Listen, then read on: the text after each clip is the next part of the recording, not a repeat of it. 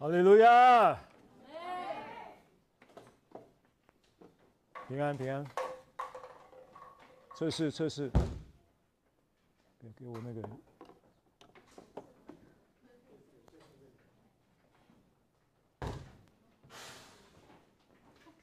哈利路亚！哈利路亚！阿妹！赞美主。都好吗？啊，感谢主啊！这个每一天下午两点钟都会注意一下指挥中心有什么 update 的 news，对不对？知道一下数据。啊，我不知道你在 update 这些数据的时候，你心里面是什么样的感受？啊？哦，就是例行公事，知道一下。啊，知道一下。刚才敬拜到尾声的时候，主又提醒我有一句话在诗篇的九十一篇，他说：“你不怕黑夜的惊骇，或是白日的飞的箭，也不怕黑夜行的瘟疫，或是午间灭人的病毒病。虽有千人扑倒在你旁边，万人扑倒在你右边，这灾害却不得临近你。”啊，我想这个是给大家也在这个疫情当中啊，我们有一个还持续在这里聚会等等，啊，那呃，我不知道其他的教会的情况怎么样，或者是你你在生活当中，你的公司或者是你互动的有其他不同的个别的群体是什么情况啊？那我是发现说，我们健身房出席的人数变少了。啊，就是我靠的人数很自然就会下减、下掉下来啊。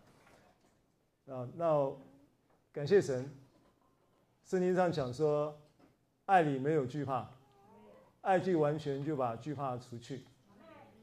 所以你来这里聆听神的道是对的，你来敬拜神是对的，因为每一次的神的话语在运行的时候，神的呃透过领诗。透过我们一起在那里颂赞，在那里歌颂神的时候，圣灵就在释放爱、浇灌爱在我们的心里面，对不对？所以那就是惧怕的解药。很多时候事情还没有发生，都剉咧等，那是很大的问题。哦，所以这个我们让福音的话语，让神的圣灵的真理来，再一次的在今天下午。我们要分享的这个信息当中，再来一次的充满你，再一次的浇灌你，再一次的医治你，再一次的释放你。哈利路亚！拿起圣经来跟我宣告说：“这是我的圣经。”圣经说我是什么人，我就是什么人。圣经说我拥有什么，我就拥有什么。圣经说我能做到的事，我都能够做到。今天我将被神的话教导。我的魂正警醒着，我的心正接受着，我的生命正不断的在更新，我再也不一样了。奉耶稣基督的名，阿门。好，跟你旁边人说，唔免惊，耶稣在家。再跟他说一次，唔免惊，耶稣在你内底。哈利路亚！你反正呢、啊，惧怕会不断的透过生活各样的片段侵袭你的心。只要意识到有惧怕的时候，你就说“免惊，亚手底瓦来对”，就用你的心去回应那个惧怕，那个惧怕就要离开的。啊，等一下我会用经文来证明这件事情。那今天跟你分享的信息主题叫“卓越的复活”，听起来呢，好像只是形容这个复活是卓越的。那牧师，你这讲废话嘛？当然，耶稣的复活当然是卓越、独一无二的。但是呢，我要解释一下，先把这个主题先搞清楚，免得你就还没有进入主题的的时候，你可能就就睡着了啊。所以我先把这个主题说明一下。我旁边呢放了一个 JPG 档的字，这个字呢是希腊文的原文，发音叫做 ek anastasis，ek anastasis。Ek anastasis，跟我说一次，ek anastasis，这是一个字，这个字是个名词，所以这个主题是个名词。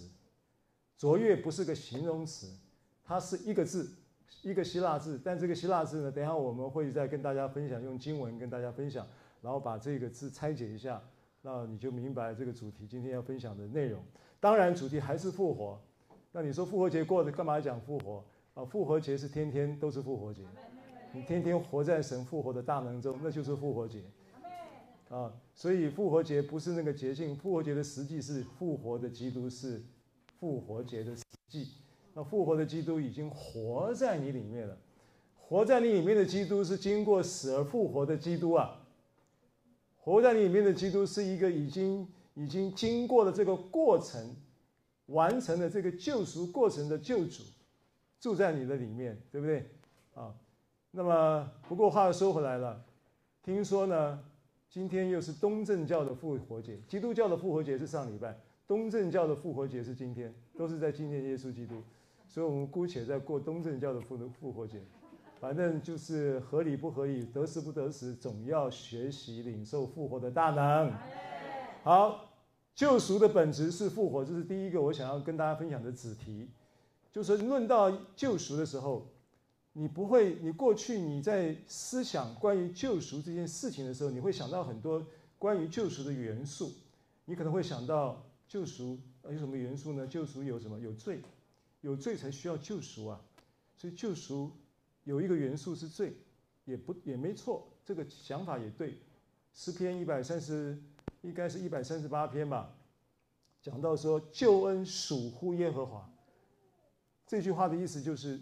救恩是出于耶和华，救赎本身呢，这个救赎的采取的救赎的作为、救赎的策略、救赎的行动，都是出于神。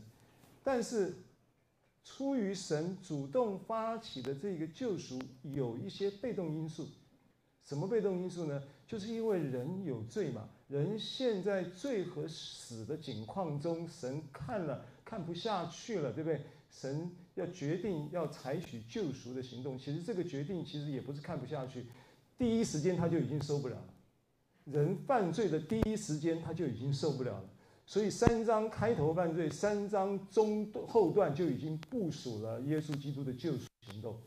他当时就已经受不了，没有没有说等到什么到了六章的时候，这个人终日所思想的尽都是恶，神实在受不了了，然后才怎样？不是。完全是误解的这个圣经。这个圣经呢，我我们改天再关于这个挪亚的这个时代背景，其实那个不是一个对人受不了，然后生气，实在是怒不可遏，然后才施行了这样的一个一个挪亚的方舟的一个救赎的同时，又被全地做的审判，啊，其实他在早就已开始的时候，他也就已经受不了，他就已经定义要把亚当。要把人类亚当所代表的人类救赎他们脱离那个罪与死的体系。好，那这个这个指这一个救赎的本质是复活呢？是我觉得我们呃今天想要切入的一个很重要的一个观点。那这个观点呢，有一处圣经呢可以很清楚的看得出来。这个圣经呢叫何西阿书啊，何西阿，何西阿的意思就是救恩。然后这个经文的出处也很好记，叫做一生一世，就是这个救恩呢，不仅是来生，还是你今生今世的救恩。所以何西阿书一三一四，十三章十四节，啊，那何西阿书十三章十四节这个经文怎么说呢？他说：“我必救赎他们脱离阴间的权柄，救赎他们脱离死亡。”这是上半节。那这上半节呢，出现了“救赎”这个字，出现了两次，中文圣经出现了两次。可是呢，希伯来文呢是两个不同的字。第一个“救赎”呢是跑道，跑道啊，发音是这样发的啊。第二个“救赎”呢叫嘎奥。那第一个“救赎”这个跑道呢，它的是什么概念？这个“救赎”的词翻译的意思都是救赎，都是救援。哦，赎回，翻译的意思是一样，但是它的用途上呢，在旧约圣经用途是不一样的。论到整体性、一般性的救赎的时候呢，它用跑道；但是呢，如果你读立位记讲到救赎，它一定是用嘎奥。因为立位记在讲律法，所以呢，如果要概念性的去把这两个字分一下的话呢，跑道呢就是讲一个整体性的救赎，然后嘎奥呢是比较着重在一个个别性的救赎，这是一个性质上可以分的。另外也可以这样说呢，跑道呢就是一个他救赎的一个整体性的救赎策略，但是嘎奥呢是拯救这这一个整个救赎的策略跟计划中的什么的方法。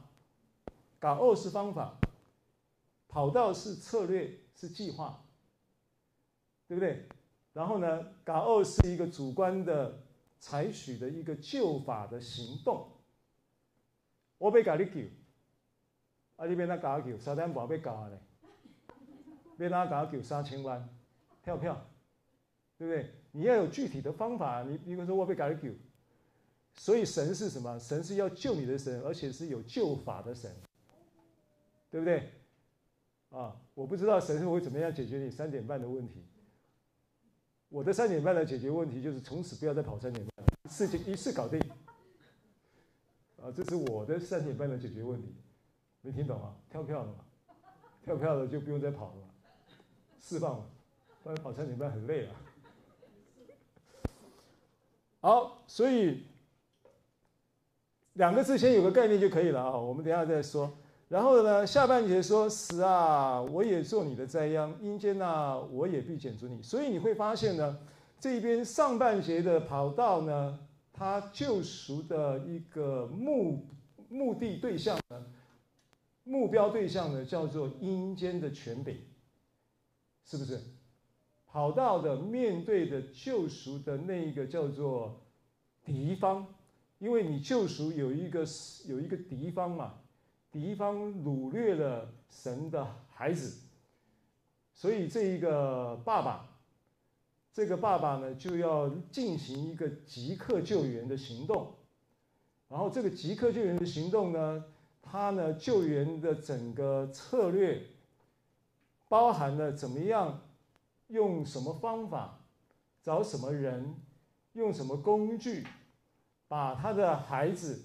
从这个叫做人口贩卖的人蛇集团的那个国际人蛇集团的手中，把他救出来，但是他不会是把他的孩子从这个人蛇集团把他拘禁的那个囚禁在那个房间里面，然后偷偷的跑进去把他救出来就跑了就拜拜了，是故事不是这样这样就结束了。如果是这样就结束了，就实在太不精彩了，对不对？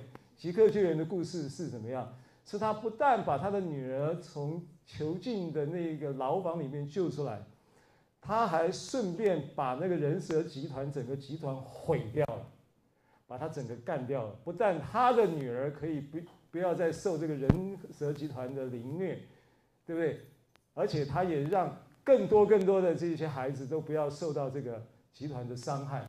这就是父神的救赎，所以跑道是针对阴间的阴间的权柄，跑道是针对这个犯罪背后的犯罪集团的势力，跑道这个救赎啊，理理解我意思吗？所以呢，到了下半节他就说了，呃，然后港澳呢，港澳是不是下半节？就第二个港澳呢，要救他们脱离什么？脱离死亡。好，所以你会看到。制造死亡的系统是跑道要去处理的，救赎的这个计划目标，其实要把整个集团都毁灭掉的，整个体系都毁灭掉的，然后要建立一个新的体系，对不对？好，然后嘎奥这个救赎呢，是要救他的女儿脱离这个个人的生命的那个死的境况。那个恐惧的境况，你想想看，他关在那个牢里面的时候，他每每天在想什么？关在那个囚禁一个被囚禁的人质啊，被掳掳去的那个那个小小小的房间里面的时候，他每天在想什么？他在想不知道能活多久，他在想这个，他每天在想死的事情，不是他想要去死，是死的阴影一直笼罩着他，让他不断在生活当中有死的想法。有死的思维，对不对？我们生活当中，我们我们其实我们生命的时空，如果你不从真理中得到自由啊，你生活生活的很多时空都是囚牢，明白吗？你不要认为说，哎呀，我这个只要是有找个人嫁了就很自由了就好了。你进到一个囚牢，你进到一个婚姻的囚牢，有可能啊，不明白真理的话，你可能进到一个婚姻的囚，因为我们服侍台很多，台湾比较少这样的。市场比较没有那么明显，大陆的市场的教会市场的服饰的历程当中，十个姐妹姐妹上来祷告，九个都是为了婚姻，所以根本不是不需要什么运行先知预言什么，每一个都是婚姻，你通通都用婚姻就搞定了，因为共同需求，这个都是是很大的问题，对不对？但是真理是不是说那人独居不好，我要为他造一个配偶帮助他？所以你如果真的没有从真理中得到自由，其实婚姻对你来说就是个囚牢。如果真的没有从婚礼、从神的话语中得到自由、得到释放，你真的你的工作环境都是个囚牢。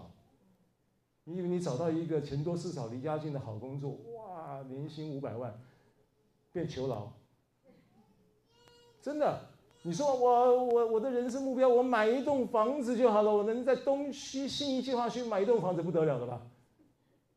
一百一百五十万起跳嘛，一平，一百五十万还客气的，对不对？稍微像样的两百万以以上起跳。哇，那你觉得真的这我我们这一代啊，说实在做这种梦还有机会。我们这一代在年轻的时候做这种梦还有机会，但是我们现在的下一代的年轻人呢、这种梦就很难做的，就很难圆呐，对不对？那如如如果能圆了，圆了会是怎么样？三十五岁买一栋房子，三千五百万。现在低利率，每一年年利率一点三，零点一点一点三嘛，哎，金融界的，一点三，年利率一点三，算一算，三千三千万的贷款，一个月可能要还个十十五万。那我现在可能感谢赞美主。这个年轻人呢，有很好的上帝给他很好的经历、学历、能力、财力什么的等等，然后他就在一个不错的上市上市公司里面当一个小小小的主管，三十几岁当个小主管也应该的嘛，努力了半天，对不对？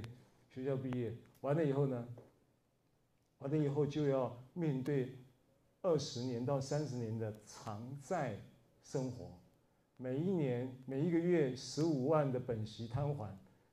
三千万的贷款，假设了，我没有去细算啊。那你就是第一个要祷告神，让你确保不要确诊，不要不要讲确诊，不要生病，不要有什么脚趾头什么不小心什么被什么砸到了，意外，对不对？不然的话你就哎顶打，你每一个月要还这个贷，所以其实你在养。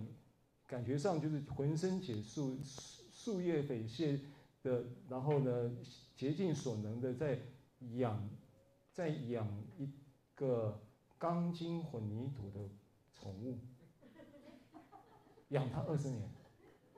其实那对你来说是一个财务上的囚牢。我当然不是，我我我们从某某一个角度来看，这是祝福。但是问题是你必须要明白真理，你必须要明白福音。你必须要从恩典的角度来看这些事情，你才会真正的有自由。不然的话，你就其实就进到了一个新牢里面，对不对？我不是很会举例子了哈。不管是婚姻，或者是你一个理理想的工作，它都可能变成是你的囚牢，变成是你的重担，变成是你的，你不能不去养它的宠物，对不对？会是一个劳苦重担。所以主耶稣呼吁说：“凡劳苦担重担的人，可以到我这里来，我就必使你们得安息。”那那今天这个信息，也就是要这样子从这个角度带我们去思考。那当这个跑道跟嘎奥这两个救赎呢，在这个经文里面就分别面对了两个不同的救赎的敌方。第一个救赎的敌方呢，是阴间的权柄，就是代表什么呢？代表。最合死的这一个系统，这一个善恶知识树的体系，对不对？好，然后呢，嘎奥他所面对的这个敌方叫做死亡，所以他讲他讲说，嘎奥他们脱离死亡。然后呢，后面下半节又对应到这上半节呢，又对嘎奥所面对的这个敌方宣告说：“死啊，你死定了。”他说：“死啊，我也做你的灾殃。”意思就是你死定了。死啊，我要终结你。但是呢，他不会只是停在这里，因为我刚刚讲了，他不但是要把这个孩子从人蛇集团里面救出来。他还要去 break，他要去毁掉那个人蛇集团，毁掉那个那个那个造成这个死的结果的背后的那个势力，叫做阴间的权柄，叫做黑暗的权势。所以他后面又宣告说：“阴间呐，我也必剪除你。”这个就是这些圣经在讲的救赎。所以你发现救赎就有一个层次啊，这个层次就是。不但要解除人死亡的结果的那些死亡的状态跟死亡的生活的那些片段，林林总总的问题，他还要去解决死亡造成这个状态、造成这个结果背后的势力，他要去解决掉。那怎么样解决掉？按照新约 solution 很简单，答案很简单，就是死而复活，就是耶稣基督的死而复活来解决。耶稣基督的死是不是解决了你的死的问题？因为死不是不是讲到你挂了那个死，那个死是指的这个死是指的阴间的权柄、罪恶的权势所那个系统所带来的产生在我们人生命中的各种的死的死亡的数值的元素，各种死样子，各种死的状态。生命中的恐惧，生命中的沮丧，生命中的棒毒啦、嫉妒啦，这些东西都是死罪的体系的产物，掉泪单的辛苦嘛，对吧？所以我们要不要脱离这个东西？脱离这东西靠什么？靠耶稣的十字架嘛，是不是？耶稣的十字架定死了所有的死的权势的事物啊。呃，死的所有的这些果子啊，对不对？所以加拉太书讲说，我的肉体连同我的肉体的邪情私欲都已经钉在十字架上，跟耶稣同钉了。所以这个问题，客观的真理来看，耶稣解决了没有？解决了。但是呢，主观的经验上来看，你还有什么死的元素？掉了辛苦嘛，所以你要怎么样？你要在耶稣基督死的十字架的这个福音的基础之上，用信心去领受，就好像他宣告说：“因他受的鞭伤，我们便得了医治。”好，疾病发生，症状发生在你身上，可是圣经上客观的真理告诉我们说：“因他受的鞭伤。”你已经得了医治，那你要把这一个已经得了医治的客观的经这个真理，变成是你当下主观的经验，你怎么去操作这件事情？你就是用你的意念去跟神所说的“因他受的鞭伤，我已经得了医治”的话语，让你的想法跟你的说话跟他一致嘛。你心里怎么想，你口里怎么说？但是以前我们不太管我们心里怎么想，我们用口里说啊，我们用自我催眠呐、我们用用用口里宣告来堆叠这个宣告的效力，好像宣告一万遍就有效了。有的讲宣告三个月就会看到果子，对，关键还是你要相信嘛。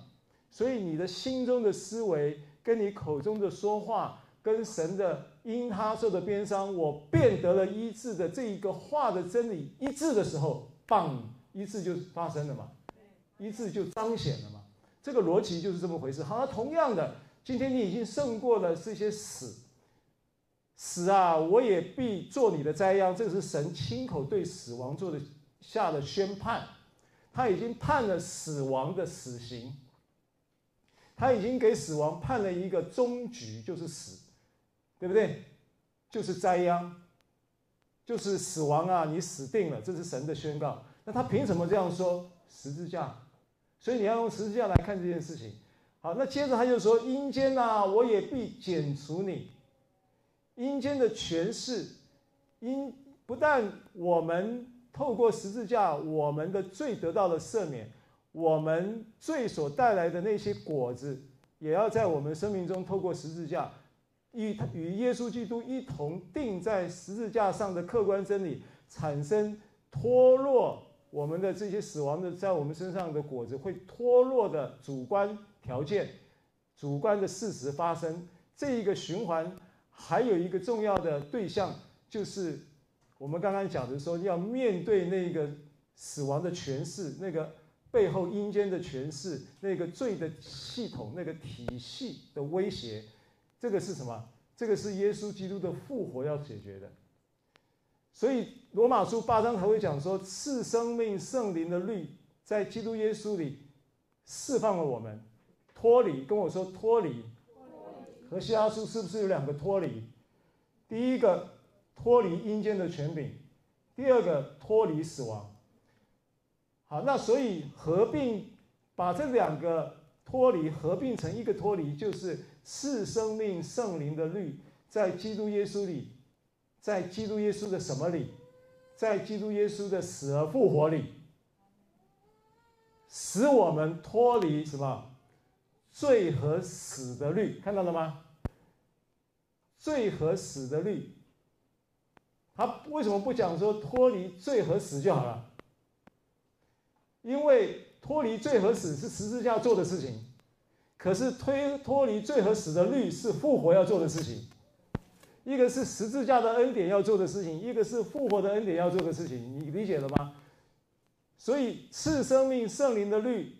在基督耶稣里释放了我，使我脱离罪和死的律。这句话就可以套用在何西阿书十三章十四节这个经文，就可以解解这个圣解释这个圣经了。这样清楚了吗？所以救赎的本质是复活，这是我们讲这个子题的一个支撑的经文。那救赎 “gao” 这个字呢？我刚刚讲了，它是它是一个救法的概念，它是一个救赎的方法的概念。那这个救赎方法。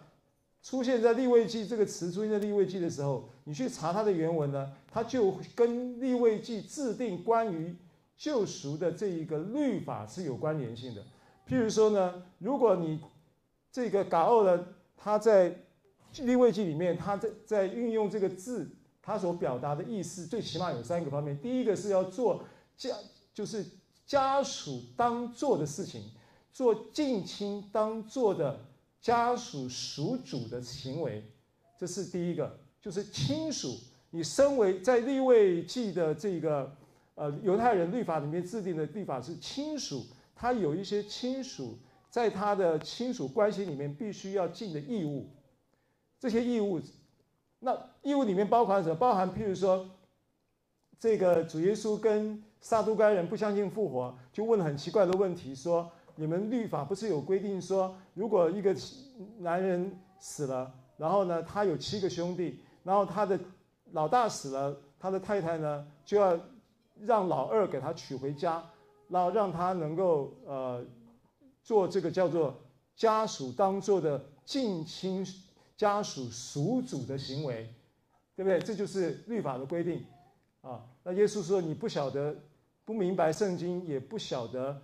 神的大能是，就是回答这个杀猪该人，然后第二个是娶已故的弟兄，就刚刚讲杀猪该人这个例子啊，由奴隶赎回，或者是由赎回他拿去变卖抵押的土地，这些都是都是嘎欧的这个律法里面规定的定规的事情，还包含了什么？包含了甚至都要还有一个执行报仇行动的律法。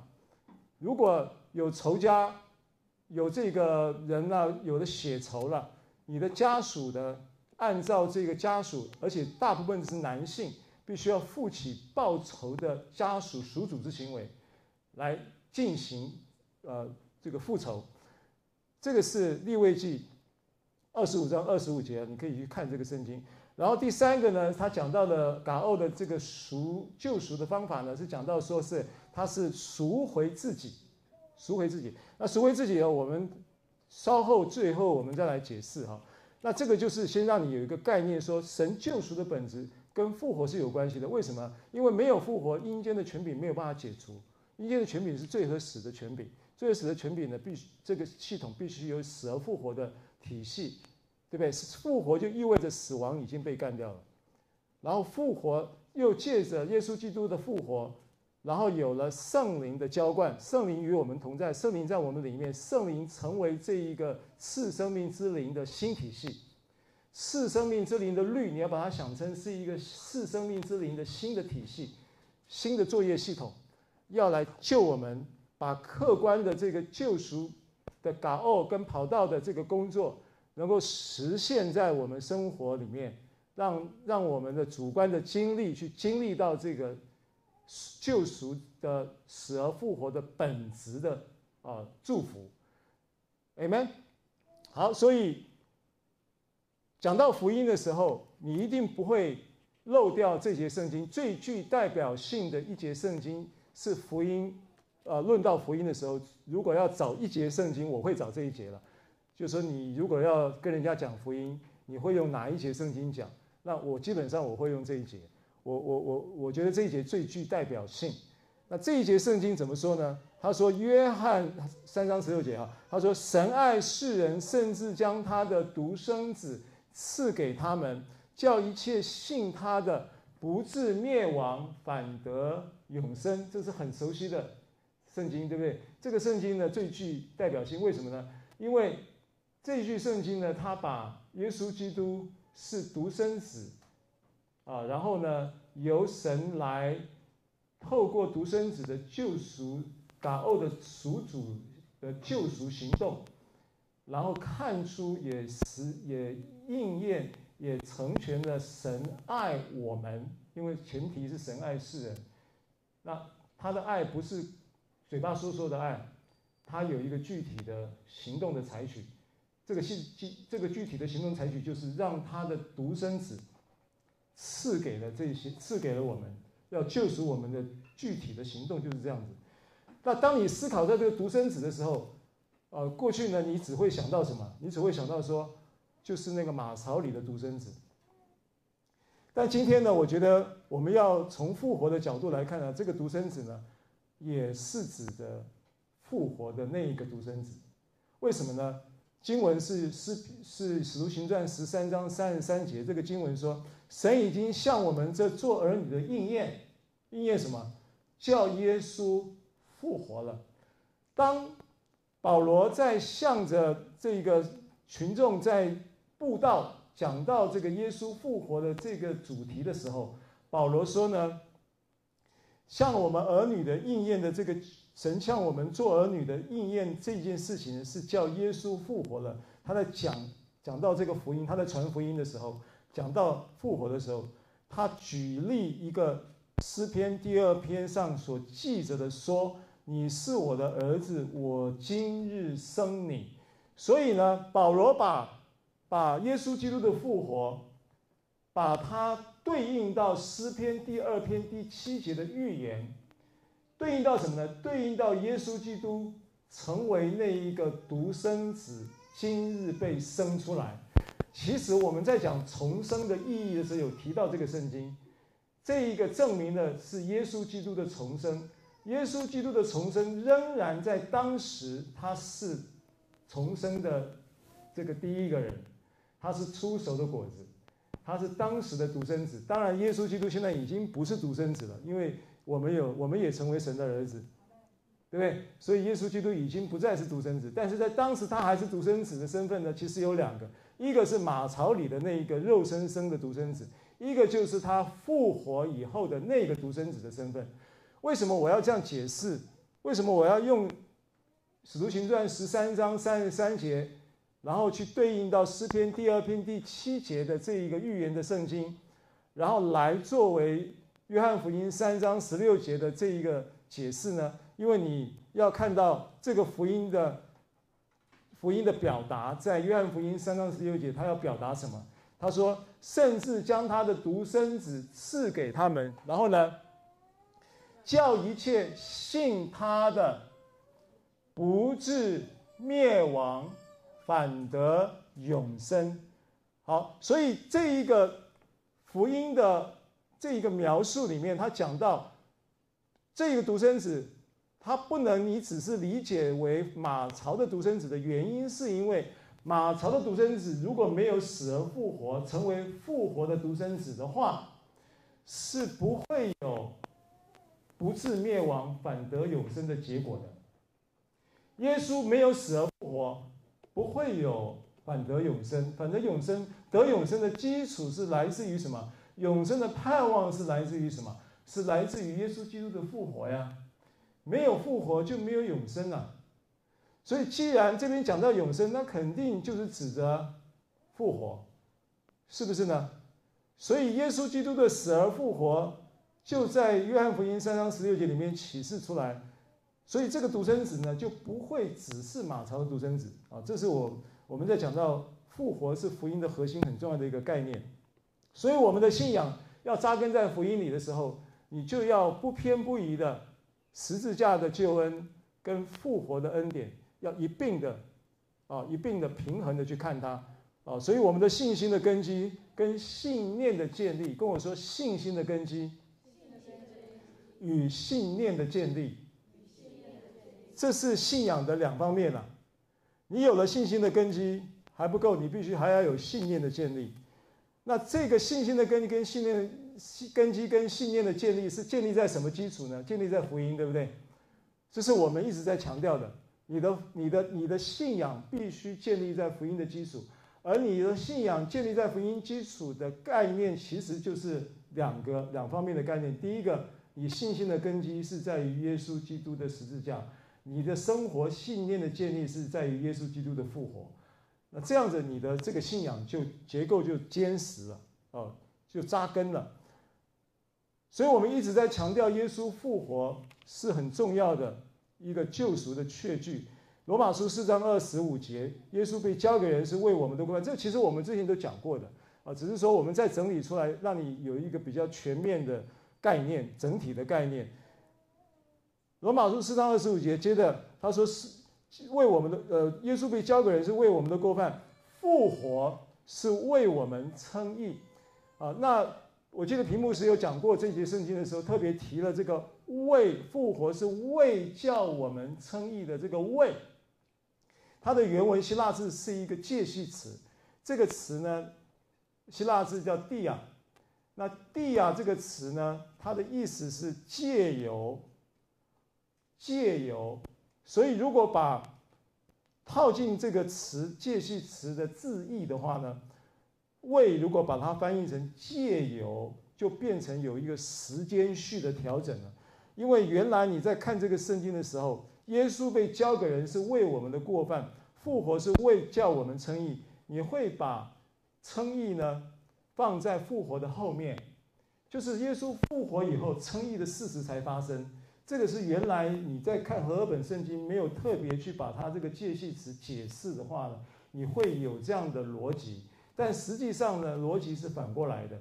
如果耶稣基督的复活是借由我们称义的话，那是不是你是先称义，然后耶稣基督才复活？那你是凭什么称义的？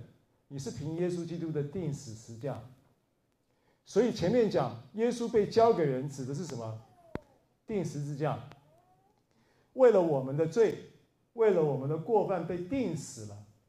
所以当我们的罪、我们的过犯与基督耶稣同钉的时候，我们就已经站在一个称义的立场跟地位了，称义的身份就已经赋予给你了，你已经具备了，你就已经是义人了，你就已经具备了称义的身份了。可是。你可以只是具备称义的身份，而没有活出称义的生命，所以事情不会只停留在耶稣的定十字架，事情不会只有停留在这里。接着他给你的、赋予你的称义的身份，因为耶稣基督的十字架，对，没有错。可是还有后续，后续是什么？后续就是你还要活出这个自然的能够生成。能够自然的被制作，成为一个活出称义的生命的人，结出义的果子，对不对？这个是我们对称义的概念嘛。记得吗？零后是呃五章二十一节，我们可以跳一下。零后五章二十一节，在下一下一个 P PPT 里面，他说：“神使那无罪的替我们成为罪，这是不是钉十字架？好叫我们在他里面成为神的义。就是当耶稣基督被钉十字架，是不是神使那无罪的替我们成为罪？那当……神使那无罪的耶稣基督替我们成为罪，而我们相信了、接受了耶稣基督的时候，耶稣基督就成为我们的义哦。我们是因此被称义的，对不对？啊，所以神使那无罪的替我们成为罪这件事情呢，它第一层的意义是神尽了他做父亲的义务。他使那无罪的替我们成为罪，目的是要怎么样？救我们嘛。他要救我们，所以他使那无罪的替我们成为罪。所以第一层的意义是神的义就在这里显明了。神什么义？神为父的义，对不对？神为父的意义就在这里显明了。好，然后第二个第二层的意义就是耶稣基督的耶稣，我们在基督里面，基督成为我们的义。这是不是第二层的意义？使我们被赋予一个公义的身份，是不是基督成为我们的义？基督成为我们披上去的那个披戴的义袍嘛？是不是基督成为我们的义？是吗？好，这是第二层的意义啊、所以第一层的意义是神执行了他为父的义，第二层的意义是基督成为我们的义，还有第三层的意义是我们成为神的义。我们成为神的义什么意思？我们成为神的义的意思就是我们活出了这个义的生命，我们很自然的就生成了这一个新造的人的彰显，这个义的果子就在我们身上。好，所以这是公义的层次了。那么回到罗马书四章二十五节，所以你要确保一件事、一个概念、一个观念，就是说。耶稣基督他被交给人，为了我们的过犯，这是十字架。但是呢，他复活是借由叫我们称义。换句话说，十字架的工作完成的时候，我们已经被赋予公义的身份了。但是呢，复活呢，却做了一件很重要的意义的事情是什么呢？就是他让我们，啊，我们 PPT 跳一下好了，因为这个顺序其实可以，可以。可以顺顺着这个 PPT，也可以稍微跳一下来说明啊。就是当我们在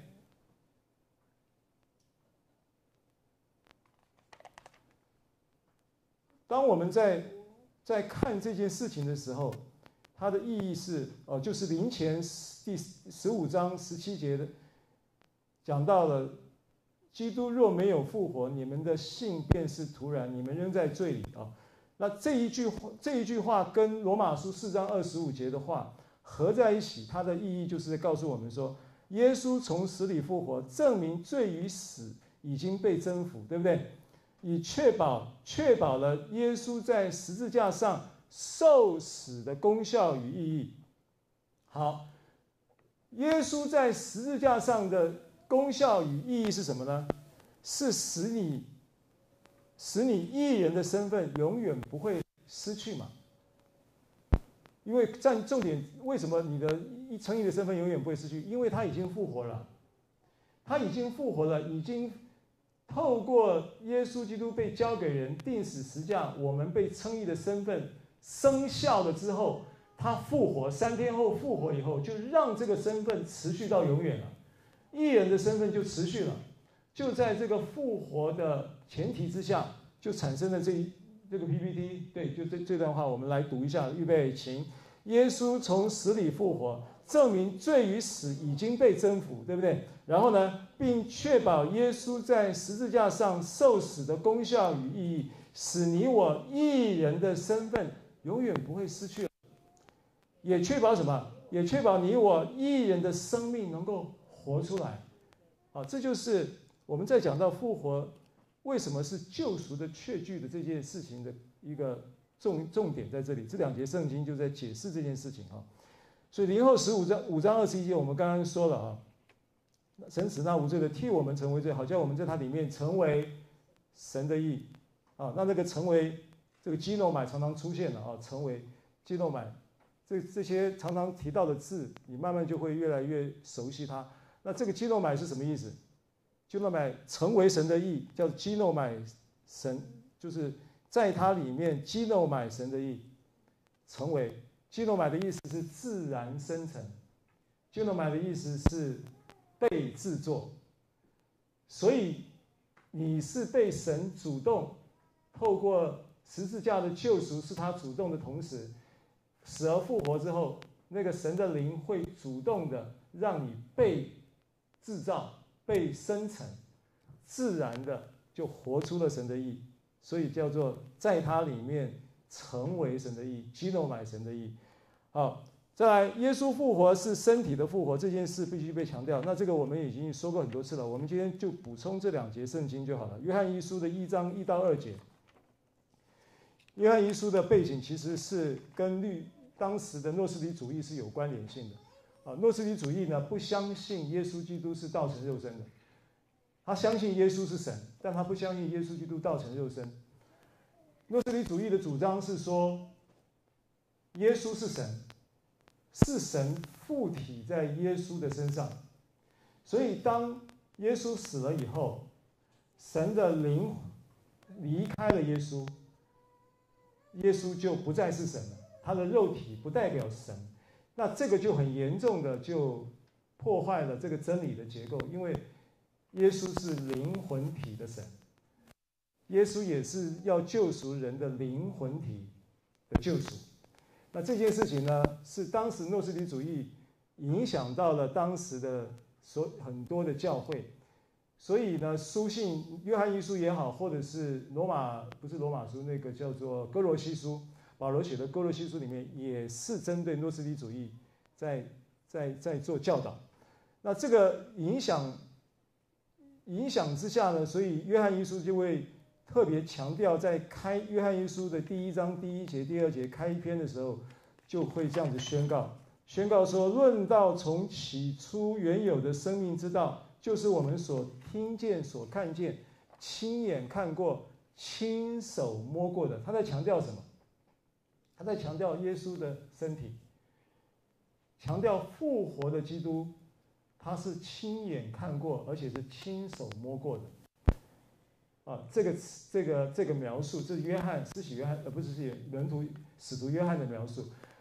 他强特别强调这件事情，然后说这个生命就是指的耶稣基督复活的生命呢，也已经显现出来，而且要显现于我们那永远的生命传给你们。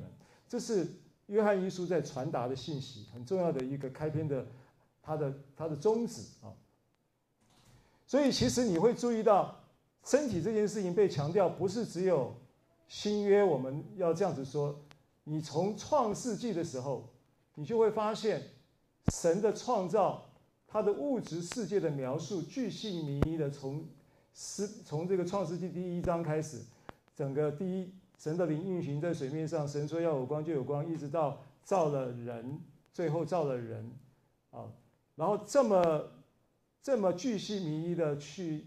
记录这件事情的意义，然后造人的过程中，他强调了用尘土造了人之后，又在人的鼻孔吹气。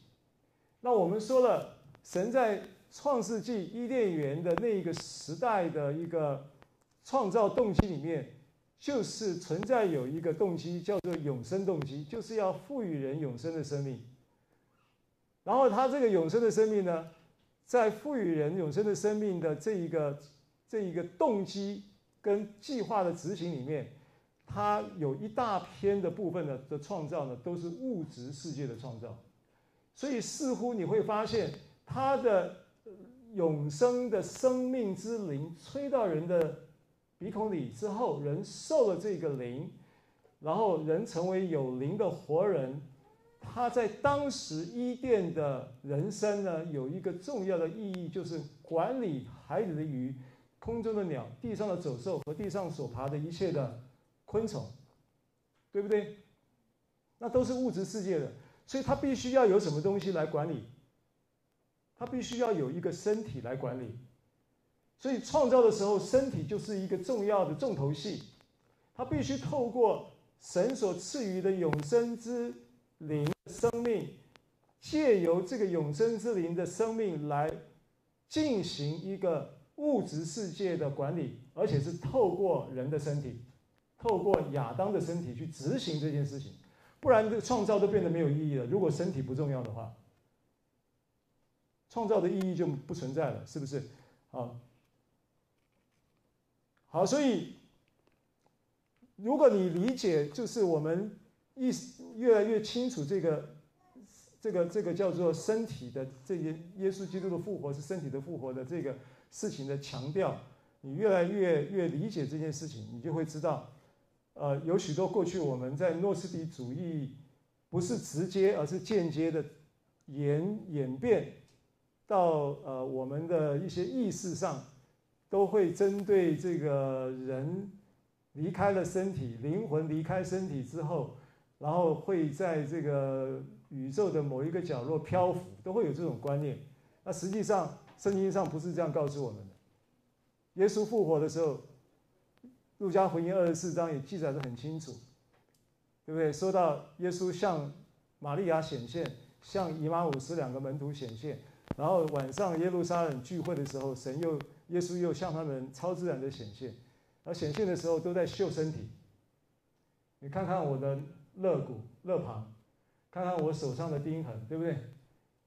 在路加福音记载，在约翰福音也记载，是不是？所以他的复活的第一个第一天就很忙碌的几场聚会都在秀他的身体，告诉传达一个身体的信息，复活是身体复活的信息。这就是呃，再来看约翰。一书的四章，四章说：凡灵二节三节，凡灵认基督耶稣基督是成了肉身来的，就是出于神的；凡灵不认耶稣，就是就不是出于神。这是那敌基督者的灵。你们从前听见他要来，现在已经在世上了。其实现在这个敌基督的这个灵啊，还在影响很多人呐、影响这个世代很多人，包含基督徒也在被影响。所以我们要透过这个机会呢，不断的去把福音讲清楚，然后讲身体复活这件事情的重要性呢，要一直来强调的原因就是这样子。因为呢，这这个这个敌基督者的灵，在圣经中，你看，你你还有在哪里有看到敌基督？你还有在启示录有看到敌基督？但是呢，唯一唯一有说出这个敌基督的企图的。或者说出敌基督的怎么样来敌基督的具体的这个做法的蛛丝马迹，就只有约翰一书，启示录还看不到敌基督要怎样敌，就是敌基督要怎样来敌基督，没有讲得很清楚，只知道他是敌基督。可是呢，他在思维上就先让人有一个敌基督的这个企图，就是让人。产生一个对于基督是身体复活这个认知的误解，这就是敌基督在干的事啊！当年在干这个事，现在还在影响，影响影响他的这些儿女们呢，让他让让这些儿女们以为耶稣基督的复活不是肉体，不是身体的复活，啊，这种观念呢，就会就就不会去强调耶稣是道成肉身的。也不会是强调耶稣的死而复活是肉身的运作，就会比较忽略这个事情。好，那所以路加福音的经文呢，我们就看过去就可以了啊。这个是我们都有提过的啊。耶稣二十四二十四章三十六到三十九节，耶稣亲自站在他们当中，就是耶路撒冷晚上的那个小组会议了，小组聚会，耶稣就亲自显现。站在他们当中说：“愿你们平安。”他们却以为所看见的是魂。耶稣就说：“你们为什么心里起一念呢？你看我的手，看我的脚，摸我看看。”耶稣邀他们来摸他看看，就是摸他的实体啊。他真他他不是一个不是一个灵，但是呢，即便是这样，他们去呃，然后他就说摸我看看，然后就魂。他说：“魂是无骨无肉的，你们看我是有的，对不对？耶稣已经显现了，实体显现了，他们还是很难相信。耶稣就只好说：“你来摸摸看，是这个情况。”然后四十节说，说了这个话，就把手和脚给他们看，他们还是不信，不敢信，其实就是不信，还是很难相信，还是在掐自己的大腿啊，是不是在做梦啊？啊，然后并且还很稀奇，然后耶稣就说：“你们这里有吃的没有？”意思就是说，那我就再进一步的演范演演练给你看。他就给他一片鱼，他就把它吃了，接过来就把它吃了。他在告诉他：“我是身体复活，我还可以吃东西，我不是漂浮在地面。我们复活的身体是可以吃的，是可以彼此拥抱的，是可以互动的，是可以，而且可能我们不知道跟这个当年就是不不是我们曾经，譬如说。”有一种人呐、啊，他的体质很特别，就是怎么吃都吃不胖。那也许复活以后，大家都这种体质，怎么吃都吃不胖啊。然后，路加福音，耶稣就这样子向他们显现。那但是呢，因为人当时其实保罗在教导关于这个福音的时候，也跟约翰老约翰了啊，施洗呃不是施洗使徒约翰。在写约翰一书的时候，虽然有一个，他其实已经相差好几十年。保罗在写这些书信的时候，大概就是主后五十到六十年，大概这些书信分布的主要的时段。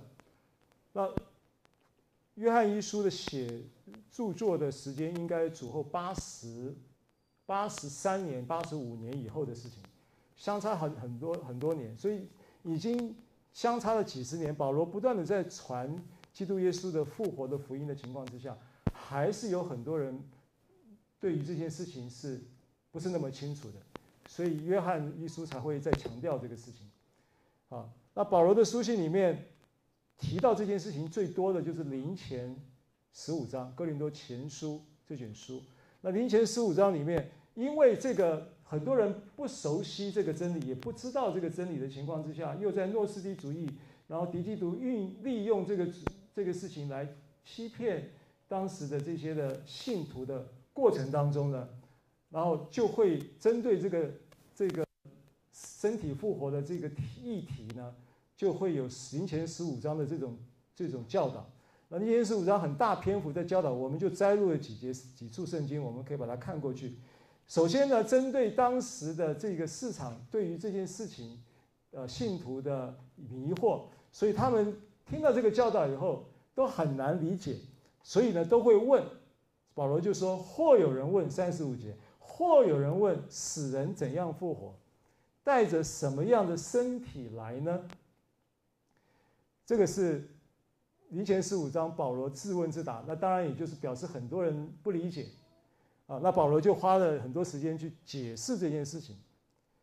啊，那解释解释呢，经文就林前十五章，我们就跳一下啊，就看一下这个三十六到三十七节，刚刚是三十五节嘛，三六三七怎么他就讲了，保罗就讲摘录的经文说，他说你所种的若不死就不能生，并且你所种的不是那将来的形体，不过是子粒。粒即如麦子或是别样的谷，保罗就举了一个，举了举这样的一个例子，用用种子跟种子的果子做了一个比喻，就是说这个果子是出于这个种子，但是呢，这个果子跟这个种子呢是不同的形体，对不对？啊，就是说你他所以他讲说麦子。或者是别样的谷，或者是别样的这些的果子，任何一个果子都是一样，每一个果子它都有种子，可是种子的形体跟种跟果子是不一样的，可是它是什么？它是透过这个种子死了，种子埋在地里面死了，然后长出来，然后结出那个果子来，它的过程就这么简单。但是它的科学原理是什么？到现在还没有人可以讲得很清楚。到现在还是就是就说农业学家也好，这个生物的科科学家也好，还讲不清楚为什么这个种子它可以有的种子可以保存几千年，很多那个种子上千年的种子，你给它放在土里面，给它适当的温度跟水分，它一样发芽。啊，就种子它埋下去以后发出芽、结出果子来，它的科学原理不清楚。但是保罗也没有讲科学原理，也也没有讲那么清楚。但是他很清楚的告诉我们说，种子跟果子是不同的形体，但是呢，种下去的是那个血属血气的。他用这个举举这个例子，就是死了是你这个身体。可是复活了，不同形体，但是却是出于你这个种子的身体，听懂我的意思吗？任何的果子是不是都种子？他们有没有这样的关系？有这样的关系。所以耶稣基督为什么他复活之后，他还是有钉痕呢？表示什么呢？表示他复活的身体呢，是出于原来那个身体，但是是不同的体质了。这个是只能这样子解释了。保罗是这么说的，经文就这么说的。所以，如果从这个逻辑去推理的话呢，我们只能讲说，复活的身体，它是一个荣耀而且具备永恒的物质元素的一个身体，对不对？那那个复活的身体，它是出自于先前所种的一个必死的身体，没错，就好像果子是从种子埋在地里以后死了结出来的。没错，可是呢，它却不同于那个必死的身体。将来的身体取代了原有的血气的身体的物质元素，而且是荣耀永恒的物质元素。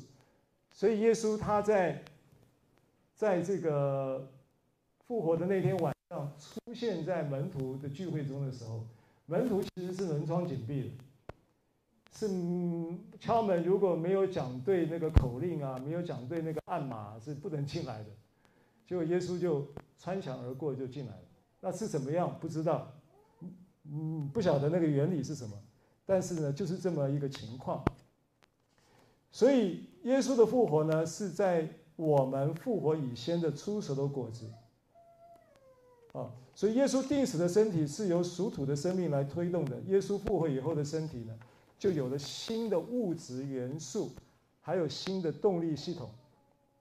复活的身体充满了力量，不虞匮乏，散发荣光，而且存到永远。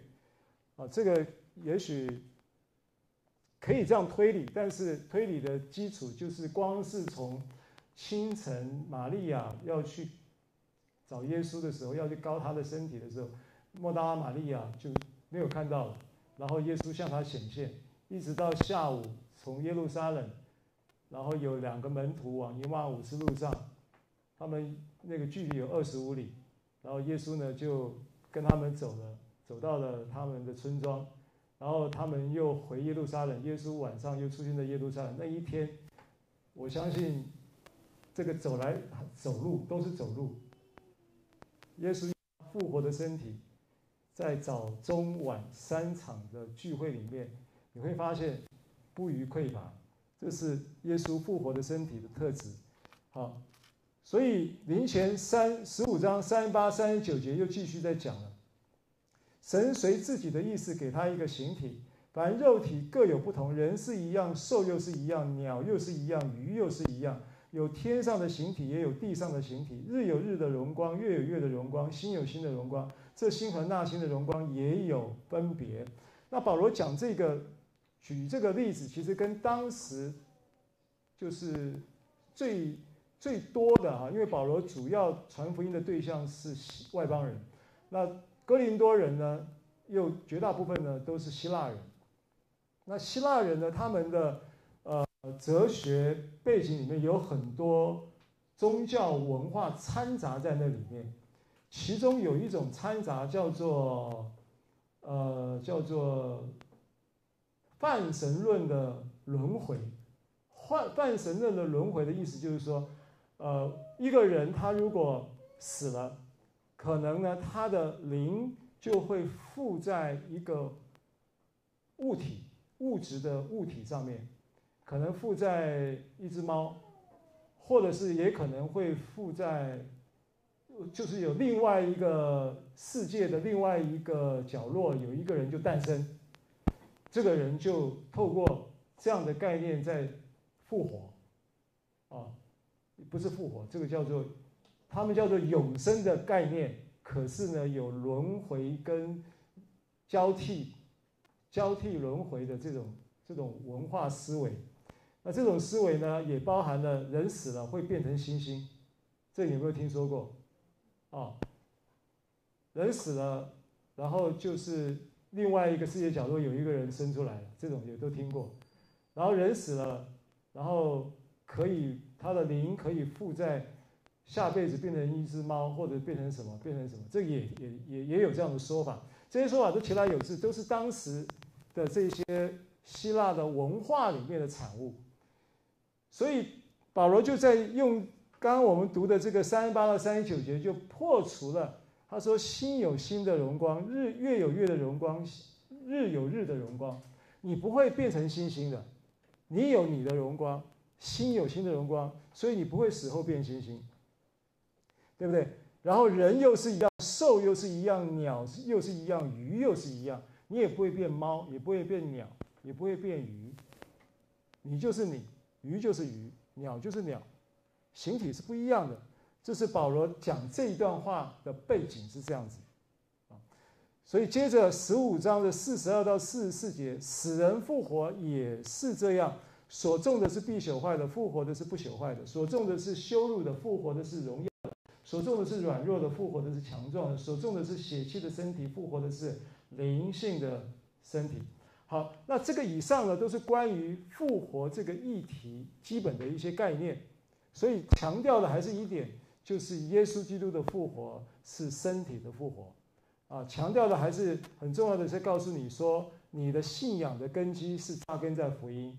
福音呢，必须是建立一个复活的信念。啊，福音也必须是建立一个耶稣基督钉十字架的信心的根基啊，这个是一个很重要、必须要有的一个对于复活这个议题要有的概念。啊，那当耶稣基督复活以后，圣经很清楚的在林前四十五章的四十五节，我想这是很关键的一节圣经。这节圣经他说，手经上也是这样记着，林前十五章四十五节。首先的人亚当成了有灵的活人，末后的亚当成了叫人活的灵。啊，所以这边讲到首先的亚当，末后的亚当。那首先亚当就不用解释了，就是那个老亚当。末后的亚当指的就是基督。第啊，原文的意思是第二个亚当。所以在神来看，整个宇宙过去、现在到未来，只有两个代表人的生命的两个代表人物。一个代表人物是亚当，代表人旧造的生命；一个代表人物是基督，代表人的新造的生命。所以现在你在基督里，你的生命是由基督来代表。亚亚当的问题跟你无关，亚当所做的事情也跟你无关，明白吗？啊，所以那换句话说，在基督里，基督是你的代表人物，基督所做的一切都跟你发生关系了。啊，这就是。这节圣经的一个理解，那其中呢，他怎么样成为你生命的代表？他不是只是说，只是一个客观的代表概念布达在这里，让你知道哦，我现在新的基督徒，我是新造的人，我的生命已经不是亚当来代表，我的生命是由基督来代表。亚当过去做的事情呢，因为他犯了罪，我就成了罪人。现在因为耶稣基督成为神的义，我就成为义人。所以，我这个人呢，是从罪人已经转换成为义人的身份。我是完全是没有瑕疵、毫无玷污、也毫无斑纹、毫毫无斑点、毫无皱纹的。我是全然清白，我是无瑕的。我在基督里面，我完完全全具备了这样的一个称义的身份的同时，也因为他的复活，这个称义的身份也被封存、功效、意义，直到永远不会改变。这身份是不会改变的啊。那这个认知要怎么样？不是只是一个客观的知识，而会带出你生命中主观的经验，然后能够活出这个义的果子。义的果子雅各书说，义的果子就是平安，活出这个平安，活出这个各全方位平安的意思，在圣经中，从希从希伯来语的小弄到这个希腊字的 irene，都是指着全面的充足供应跟富裕以及健康，人生命全方位的丰盈富足以及健康。啊，这个是 irene 的大意，大概的意思就是小弄的意思。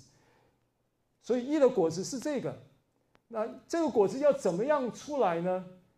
林前十五章有答案。林前十五章说，他首先的亚当代表我们，这个代表已经过去了。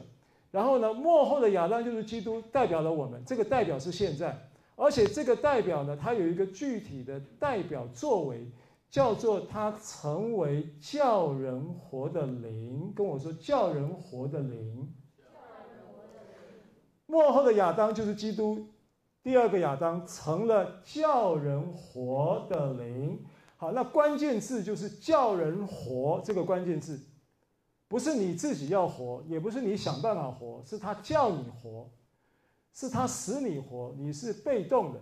你是被制作的，你是被生成的，而且是自然的生成的，是他主动的，是他叫人，他是是他叫你活的。那这个叫人活呢？希腊字这个关键字呢又出现了，叫 rupoia rupoieo，rupoieo。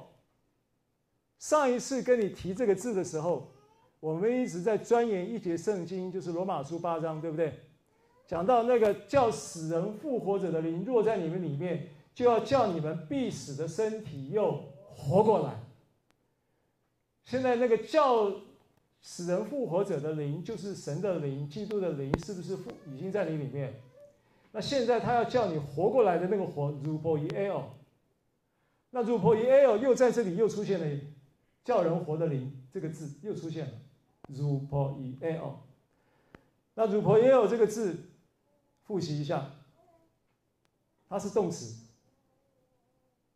啊，动词，而且是，如果你去查它的词态的话，它出现在这个圣经的时候，是现在主动的不定词，现在式的主动不定词，意思就是，它正在过去、现在到未来都是一样，一直持续性的在做这件事情，做什么事情呢？叫人活。那叫人活什么概念呢？叫人活说法就是赐生命，白话的说法叫赐生命。赐什么概念呢？赐你把它想成说，不要想成给啊，想成分泌，激素的分泌，它就一直在分泌，分泌复活的激素。然后这个激素呢会怎么样？会激活你的生命。rupoieo 这个字就这个意思。然后激活你的生命以后呢，你的生命被激活，就会怎么样？就会在激活的的的结果就会产生状态，就会有健康，就会有平安，就会有能力，对不对？这是不是恩典？这是恩典啊！恩典的极致恩典就是这个。你相信，你领受了。它就如 rupoieo 在你生命里面，分分秒秒、月月年年、时时不断，因为它是现在主动不定时，运行在你身上，叫你活，好，那所以如因返老还童就很自然喽，对不对？所以你会逆龄就很自然喽，因为它就是要产生可逆的现象，然后还可以逆什么？还可以逆什么？反正呢，我跟你讲，它只要跟死亡有关系的东西，它都逆。它逆恐惧，对不对？恐惧是不是我们生命的问题？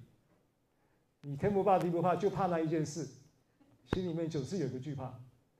那现在你可以，那个是死亡的产物嘛？他为什么可以逆？他凭什么可以逆逆恐惧？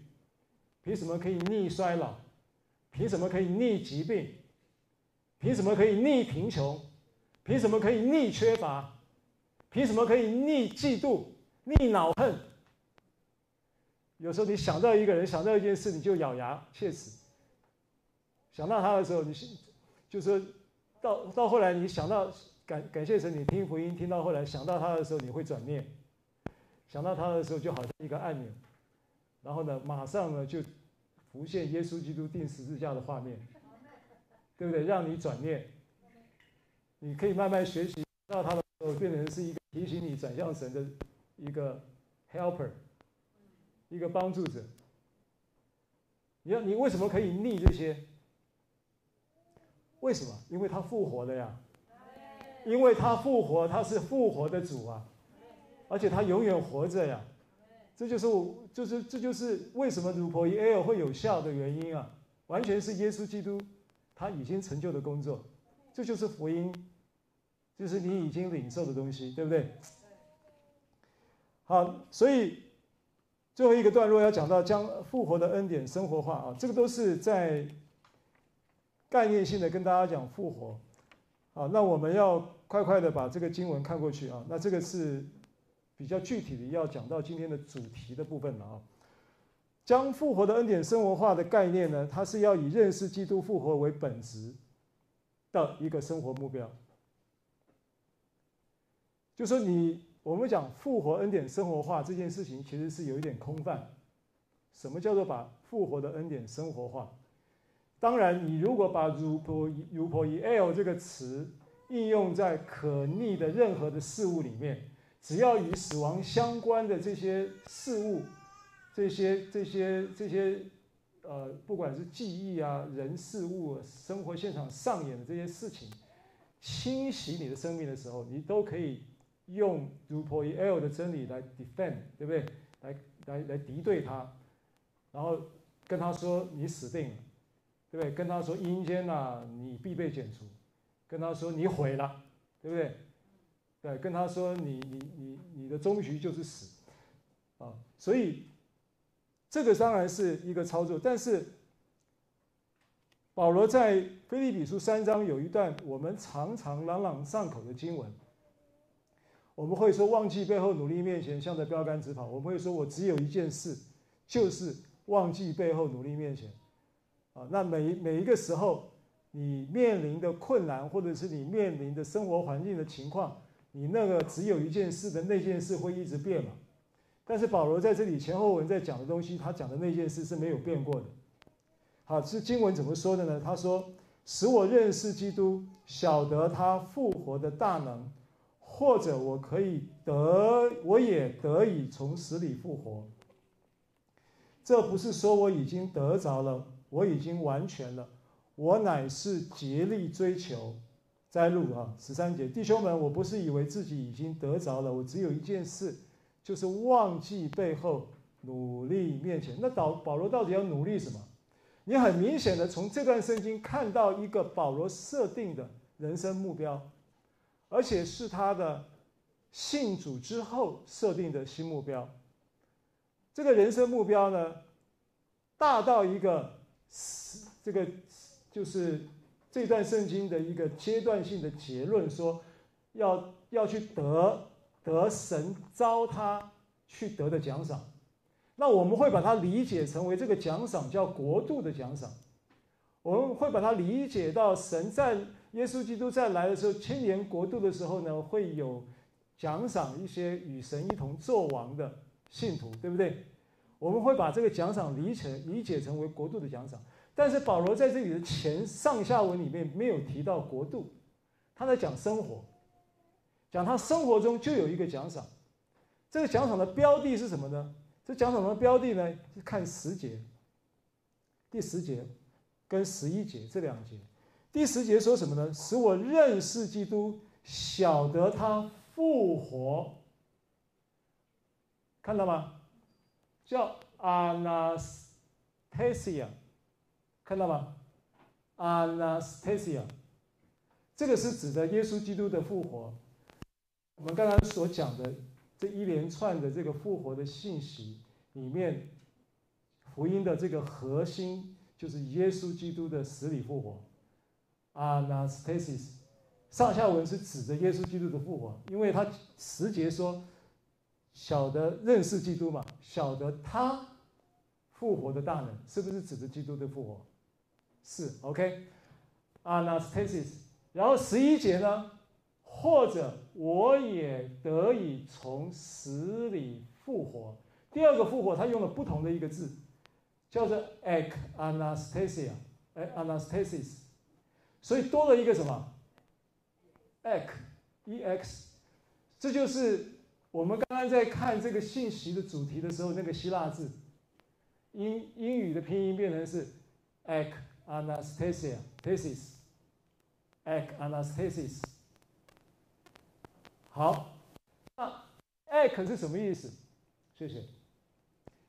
因为你如果看到 anastasis、anastasis、anastasis，复活的意思，但是第二个复活，它用了加一个 ek，ek 是什么意思？ek 就是在什么什么当中，出自于什么什么。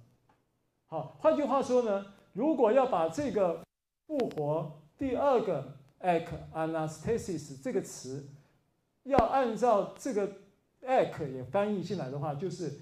从复活中的复活，出自基督复活的那个复活。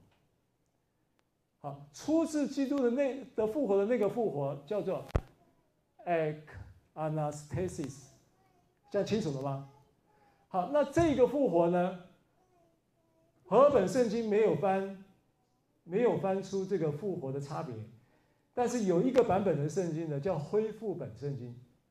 它翻译作杰出的复活，然后它也翻译作可以翻译作上好的复活，也可以翻译作卓越的复活，也可以翻译作复活中的复活。同样的意思啊，杰出的复活、上好的复活、复活中的复活，或者是卓越的复活。今天我们的主题，所以我想说这个主题是个名词来的。它不是在形容复活，那这个是为什么它会是杰出的、卓越的？为什么它会是上好的？因为我们每一个人都会因着耶稣基督的复活，在将来也要复活，对不对？每一个人哦，anyone，不论你高矮胖瘦，不论你男女老幼，不论你贫富贵贱，不论你是谁。不论你男女胖瘦不都不管，anyone 一个相信耶稣基督的人，到了耶稣基督再来的时候都要复活，但是那个复活呢是指的 Anastasia 的复活，而这个复活呢，保罗说是现在，是现在。为什么讲是现在呢？因为前后文就讲说，我已经把万事都当作是粪土了。上文啊。腓立比书三章，我们从刚刚从十节开始看的，前面如果你有印象的话，我不用再翻那个圣经，那个内容大概是怎么样的？我口述一下。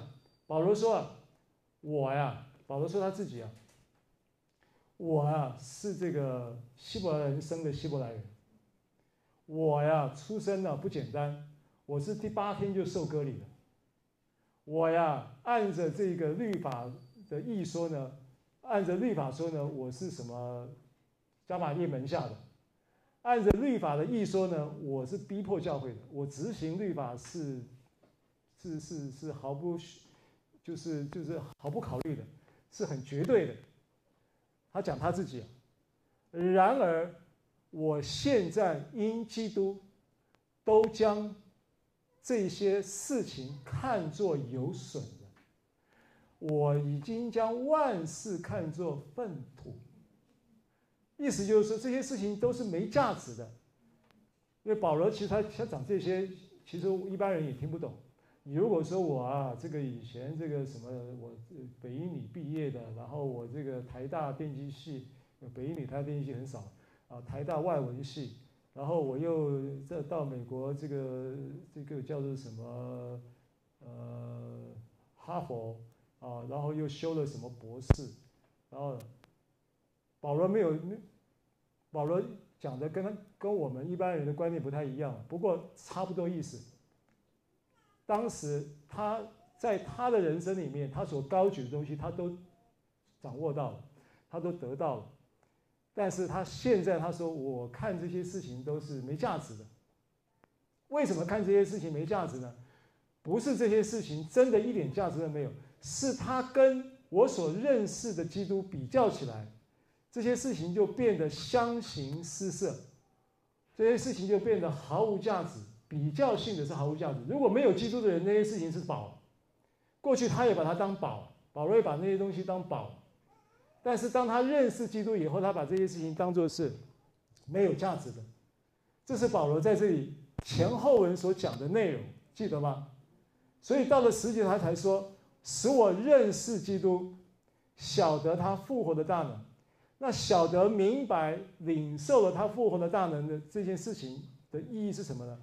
他说：“我也可以，就在这一个复活大能所带来如 p o e l 的这样的一个祝福的生命里面，我也可以得到了一个杰出的复活，得到一个卓越的复活，得到一个上好的复活的生命体验。”他是讲现在，所以每一个人都有一个 anastasis，是与是基督再来的时候，我们都要被提，或者是从死人中复活。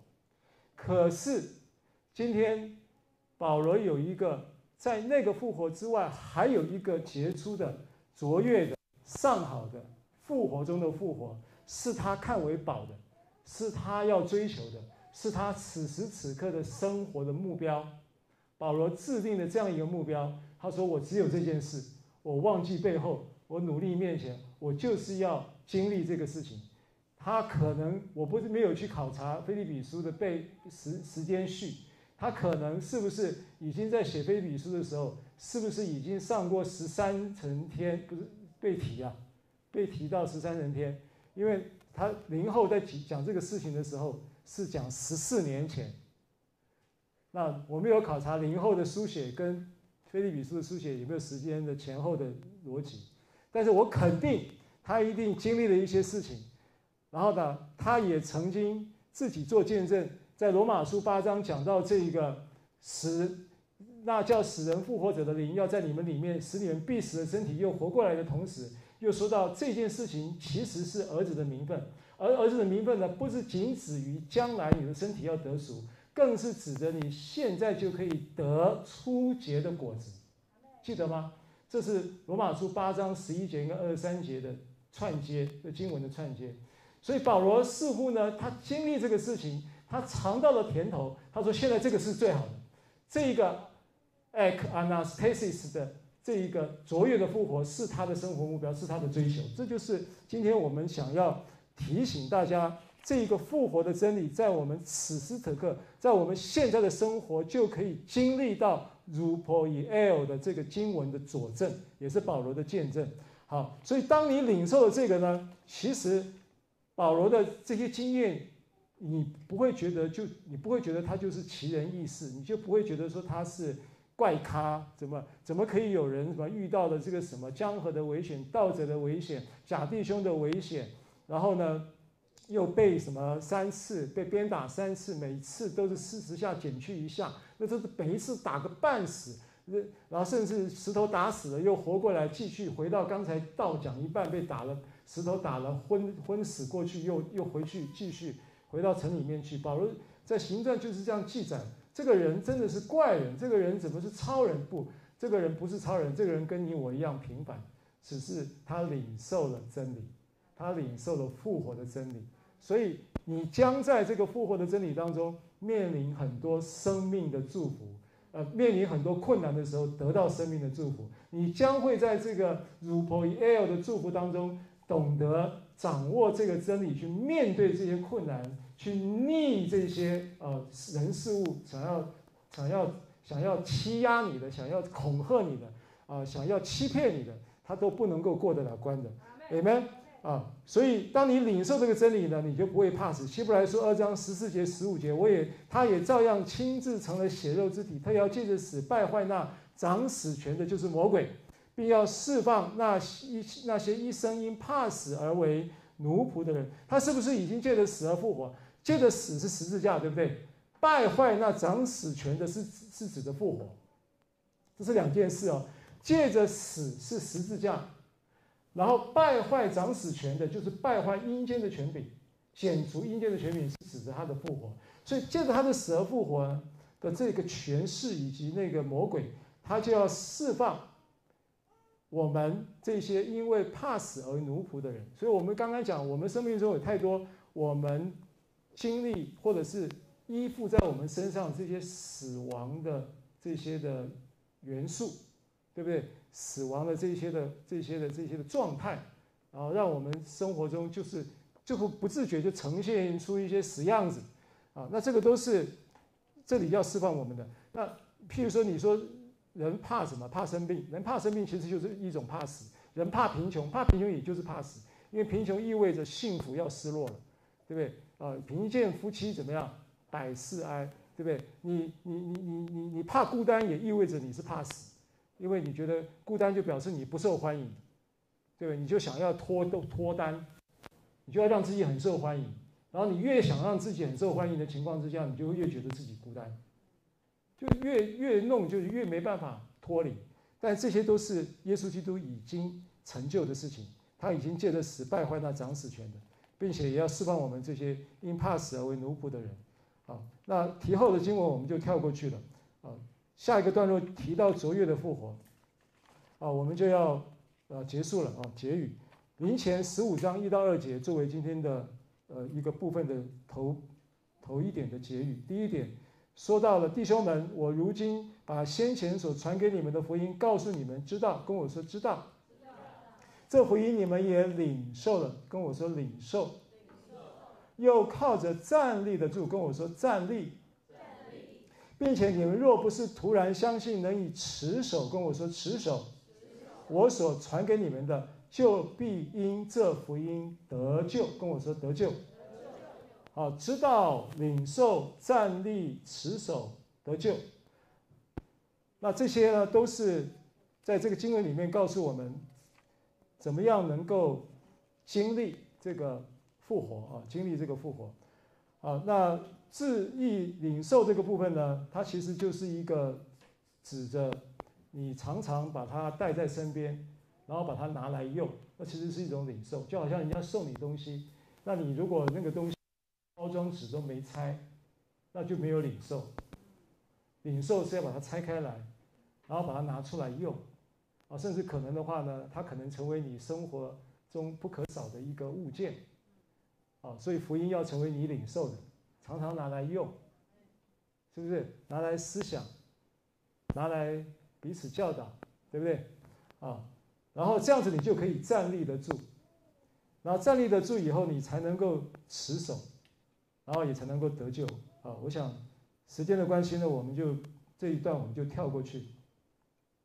好，最后第二个部分呢，我们要讲到的结论是得到卓越复活的历程，就是达到这个生活目标。这是卓越的复活是保罗的生活目标。我们怎么样达到这个生活目标？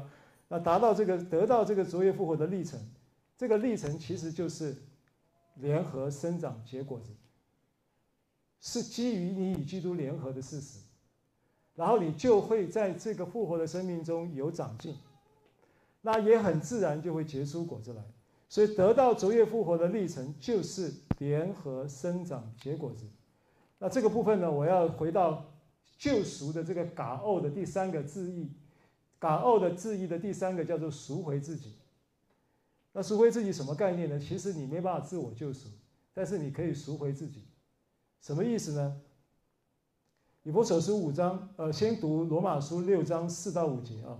所以我们一举一动有新生的样式，像基督借着父的荣耀从死里复活一样。我们若在他死的形状上与他联合，那个叫 susceptizo 啊，susceptizo 这个字呢，联合生长，原文是联合生长，也要在他复活的形状上与他联合生长。所以联合生长是一一贯作业，是一件事。你的你的信心建立在与基督联合的这个福音的基础，你很自然就会在恩典中长进，然后很自然就会结出这些恩典的果子来。对不对？喜乐、平安这些果子，仁爱、喜乐、和平这些果子，很自然就会结出来。啊，但是在过程当中呢，你要学习学习什么？学习赎回自己。所以用以弗所以弗所书啊这个经文，我们来看以弗所书五章十八到十九节。好，这个我们一起来读，好吧？都熟悉的，预备，请不要醉酒，酒能使人放荡，乃要被圣灵充满。当用诗章、颂词、灵歌对自己说，口唱心和的赞美主。我是用 King James 的翻译了啊，King James 翻译是 Speak to yourself，不是彼此对说，是对你自己说。常常要对你自己说。当你的思想在那在那里死亡的阴间的权势之下漂浮的时候，你要学习意识到福音，说基督已经复活。然后对自己说鼓励的话。我们再看《撒母耳记上》三十章六节下半节，《撒母耳记上》三十章六节下半节，大卫却倚靠，一起来请，大卫却倚靠耶和华他的神，心里坚固。那心里坚固，King James 的版本翻译是，But David encouraged，鼓励，himself，自己鼓励自己。In the Lord his God 啊，除了圣灵会主动在你心里运行，给你如破一 L 的可逆的那一个释放出那一个分泌出那个生命的能力，让你呢透过神的话语跟福音的思维，然后运行在你的生命当中。